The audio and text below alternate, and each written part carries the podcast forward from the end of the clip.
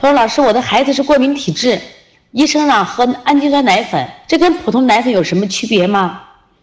那我们说，当孩子过敏的时候，有些孩子是因为对乳糖不耐受，孩子有腹泻，会有隐血，大夫让换那个腹泻奶粉，就没有不含乳糖的，孩子一喝就好了。还有一些孩子是蛋白不耐受，那么蛋白不耐受，我们我们有这样的奶粉，叫水解奶粉、半水解奶粉、水解奶粉，还有深度水解奶粉，还有氨基酸奶粉。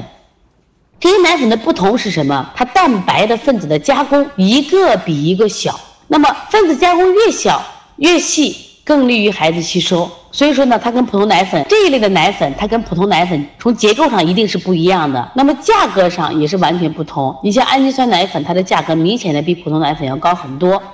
另外呢，它们的味道也不太一样。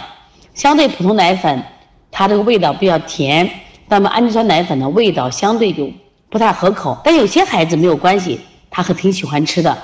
可是你不换奶粉不行呀，因为孩子过敏体质。那换一下奶粉的话，基本孩子的体质就会逐渐的好转起来。他因为过敏带来的很多症状，比如说皮肤的问题、呼吸的问题，那么包括他这个腹泻的问题都能得到解决。所以说，如果医生让你换的话，还是要换一下啊。但是一般要换的话，我们建议换半个，至少个半年时间。否则的话，那么当你停了奶粉以后，孩子的过敏的症状还会再出现啊。